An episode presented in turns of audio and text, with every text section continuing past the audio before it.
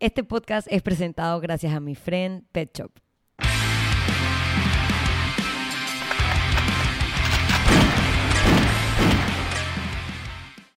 Bienvenidos a Bulletproof Mindset Podcast. Este es el episodio 180 y es increíble que después de 180 episodios yo siga teniendo problemas técnicos con el audio. Cuando tengo invitados, no me pasa cuando estoy sola. Bueno, también me ha pasado, pero casi siempre me pasa cuando tengo invitados. Hoy tengo una invitada, como siempre digo, súper especial. Ella es Andrea Pinzón, alguien que admiro un montón y yo le quería preguntar si ella sufre de ese síndrome de que te conocen como Andrea Baran Blue o la gente sabe quién es Andrea Pinzón. No, no, eh, normalmente me escriben como Andrea Baramblú, me han escrito señora Blue, señora Baramblú, eh, pero no, no, creo que Andrea Pinzón no es algo que, que, suena por ahí. ¿Cómo te presentarías a alguien que no te conoce y que no quieres que te conozca como solo Andrea, señora Blue? Eh, como Andrea, creo, solamente Andrea. Hola, soy Andrea. ¿Qué hace Andrea? ¿Qué hace Andrea? ¿Por qué Andrea, cocina.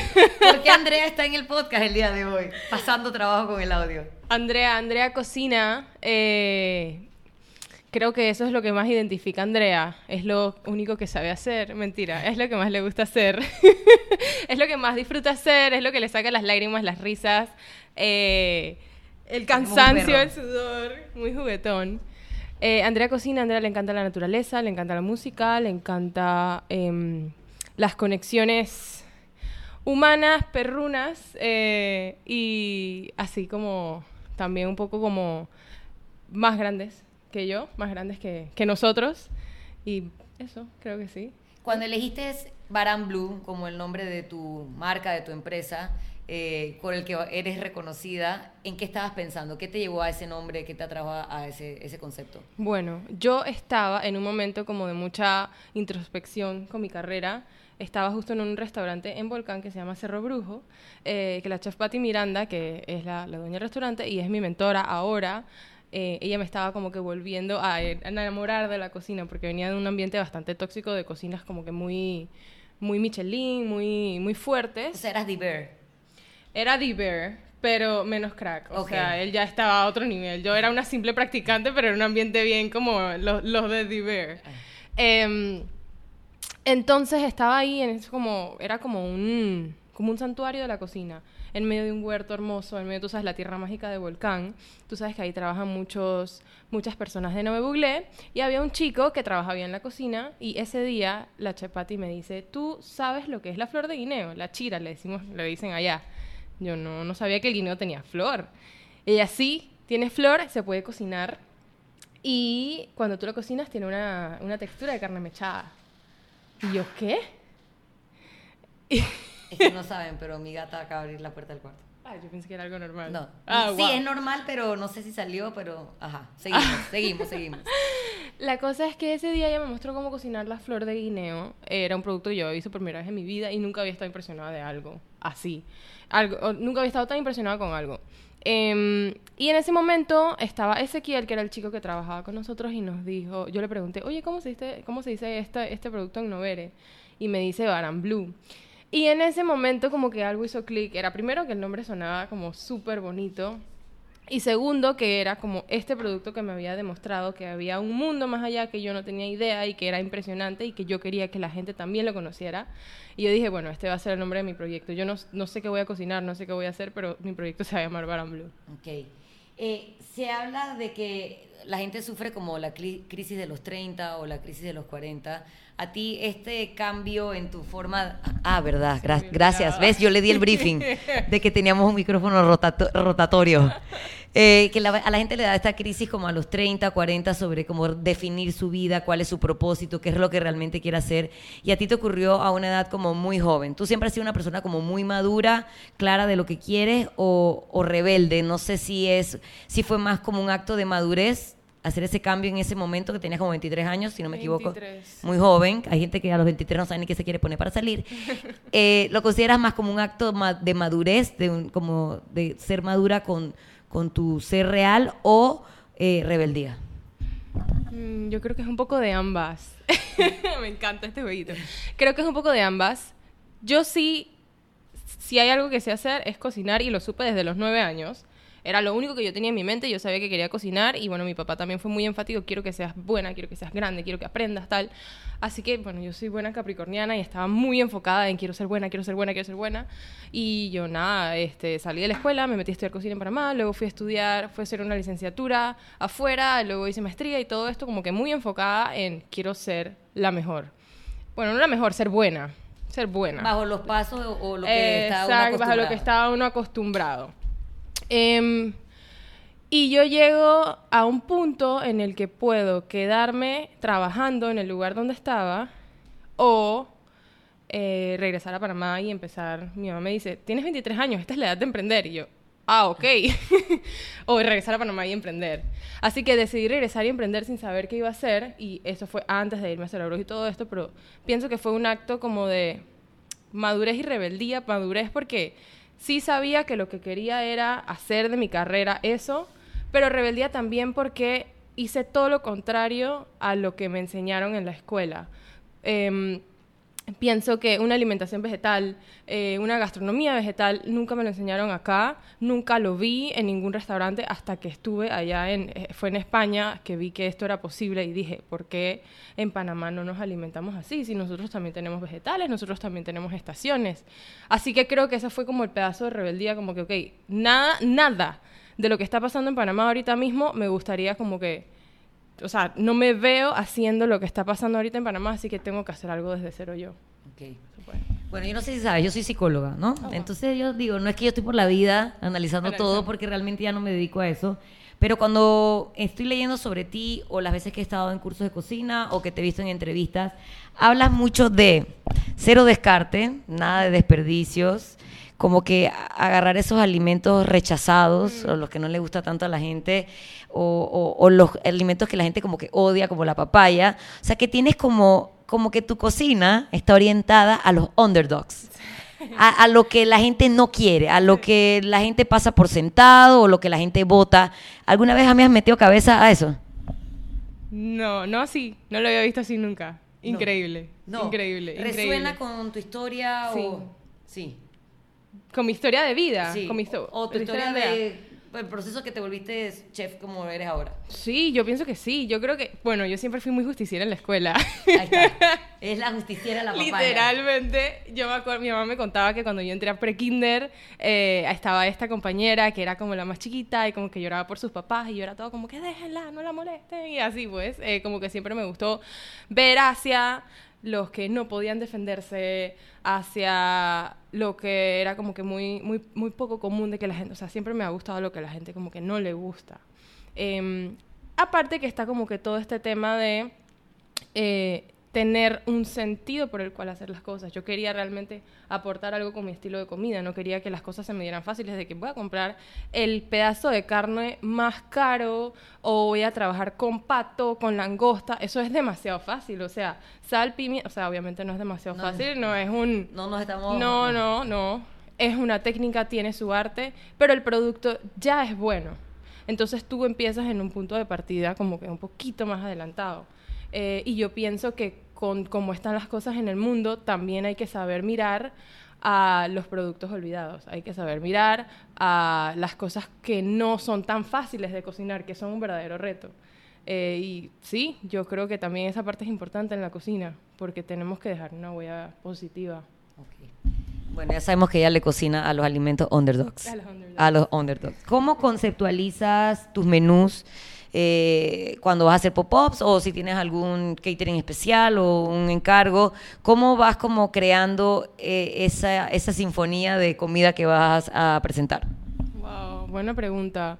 Em, todo depende, primero, del, del, contexto en el que se está haciendo, el tipo de comida que vamos a servir, pero sobre todo eh, la estación en la que estamos. Siempre lo primero que hago cuando voy a crear un menú es irme a una tablita de estacionalidad del Instituto de Mercado Agropecuario que tengo, hablo con amigos que están más cerca de la tierra que yo, con productores, eh, con gente que vive literalmente en el campo, que gente que tiene huerto, con esta chef Patty, con mi amigo José, con mi productor Tomás, que hay, que has visto por ahí. También me fijo mucho como que los carritos en las calles normalmente tienen productos también de temporada. Así que eso, como que esa es mi mayor inspiración que hay alrededor Em, y de ahí conceptualizar, ok, el evento es de finger foods, el evento es de comida más completa, de street food y así. Eh, y siempre que uso un ingrediente, estoy pensando, ¿qué voy a hacer con el descarte? ¿Qué voy a hacer con la cáscara de la sandía? ¿Qué voy a hacer con la semilla de la papaya? ¿Dónde la voy a poner? ¿Cómo? La voy a, o la voy a compostar, o la voy a secar, o la voy a fermentar.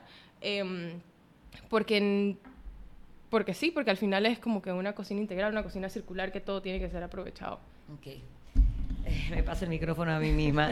Una de las cosas que, bueno, esto es una pausa, después viene otra pausa, pero esta es una pausa, eh, y tomé un curso con ella hace unos meses, hicimos un ceviche con Pixbae, que tú dices así, ceviche con Pixbae, o sea, eso es algo que uno ha escuchado, pero las cáscaras del pibá, que uno normalmente tira a la basura, la fritó como si fuera un plátano, un plátano, no, perdón, como si fuera un patacón, y fue lo mejor Así que ella sí se la ingenia para que en verdad nada, nada se desperdicie. Vamos a poner una pausa en esta entrevista para recordarles que estamos en tres plataformas. Pueden escuchar este podcast en YouTube, en iTunes y en Spotify, todos como Bulletproof Mindset Podcast. Recuerden que si nos buscan en YouTube, suscríbanse al canal, porque si no se suscribe, YouTube no me para bola. Y si YouTube no me para bola, yo no crezco y queremos, queremos crecer, señores todos los invitados, todos nosotros queremos crecer, así que necesitamos que se suscriban y también darle nuestro espacio a los patrocinadores que creen fielmente en el contenido del podcast. Voy a empezar con mi friend Pet Shop, que es una tienda de mascotas, que muy pronto va a tener página web para que puedas hacer todos tus pedidos a través de la página web y tienen delivery para que te entreguen lo que compraste. Si quieres, tienes a la gente que le gusta tocar hay gente que le gusta sentir, ver, oler. Tiene su tienda física en la calle 72 San Francisco y también puedes, como ya sabes, buscarlo en arroba mi friend PTY en Instagram para que veas todo lo que tienen en su catálogo de productos para gatos y para perros. También llegamos gracias a Ana Healthy Kitchen, rayita abajo PTY, que es un servicio de comida Puede ser comida diaria o meal prep, te hace comida en grandes cantidades y tú, eh, ella te la entrega y tú lo que haces es que la divides de acuerdo a tus porciones.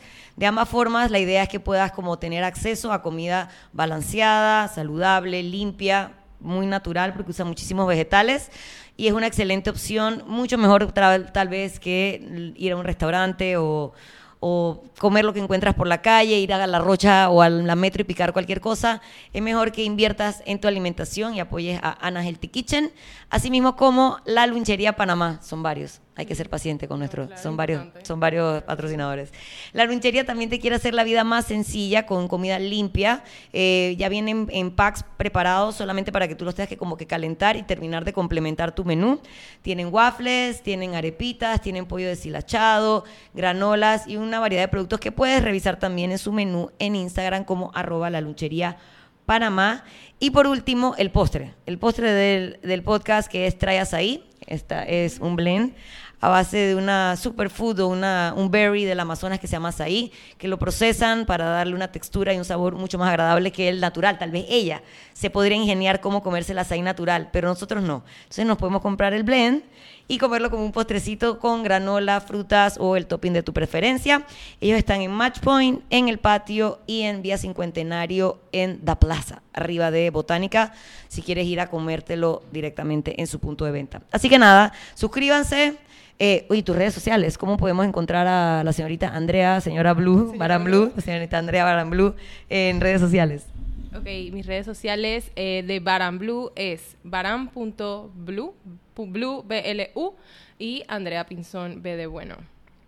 Y mi página web es www.baranblue.com. Es como un karaoke. Cuando estás en el karaoke y gente random que está media borracha, se quiere subir a cantar contigo y tú que tú, yo no te conozco, dame el micrófono. A más o menos así se siente el podcast del día de hoy. Pero lo importante es el contenido. Y como quiero darle cosas importantes a las personas más allá de conocerte a ti y que se inspiren por todas las cosas que tú creas y que eres verdad, eres mucho más ingeniosa y mucho más creativa que el común de los mortales sobre cómo preparar vegetales ¿Qué consejos tú le darías a alguien que está empezando a querer incluir como más comida vegetal? Porque entonces, especialmente la gente que escucha mi podcast, gente que hace ejercicio, vamos a decir. Y esa gente tú le dices, eh, hay que comer vegetales. Y ellos van, se compran un brócoli, botan todo el tallo, mm. lo hierven tristemente y lo guardan así ya cocinadito en su nevera bien triste. Entonces, eventualmente te vas a aburrir de comer el brócoli hervido. Entonces, ¿qué consejos, no, no solo de preparación, sino de cómo, que, cómo elegir? Esos vegetales, cómo prepararlos, cómo guardarlos en la nevera, le pudieras dar a alguien que está como empezando a meterle empeño? Ok. Yo pienso que lo más importante es que tiene que verse atractivo para ti. Tiene que no sentirse como un sacrificio porque lo haces dos días, te aburres o te hartas y lo dejas de hacer y la idea es que sea sostenible en el tiempo. Así que tienes que disfrutarlo y para mí la mejor manera de disfrutarlo es ligándolo, ligando los vegetales con sabores. Hay un concepto que se llama sabores de anclaje.